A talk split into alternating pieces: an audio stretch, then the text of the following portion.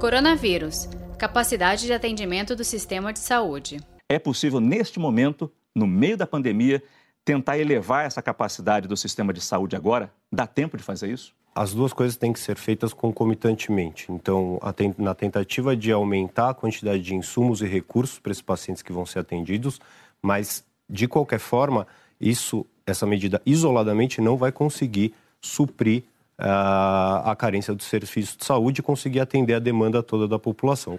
Então, é, junto com essa medida, e mais importante ainda, são as medidas de restrição e é, isolamento é, social. É a tá? parte essa, que a população tem que fazer. Essa é a nossa parte. Casa. Exatamente. E exatamente isso que o Daniel falou. Acho que é importante que, enquanto as autoridades trabalham para melhorar a capacidade do sistema de saúde, isso não é rápido. O que é mais fácil é diminuir a demanda via é, esse controle e, e, esse distanciamento, as medidas que o governo recomenda para que a gente não contamine os outros. Saiba mais em g1.com.br/coronavírus.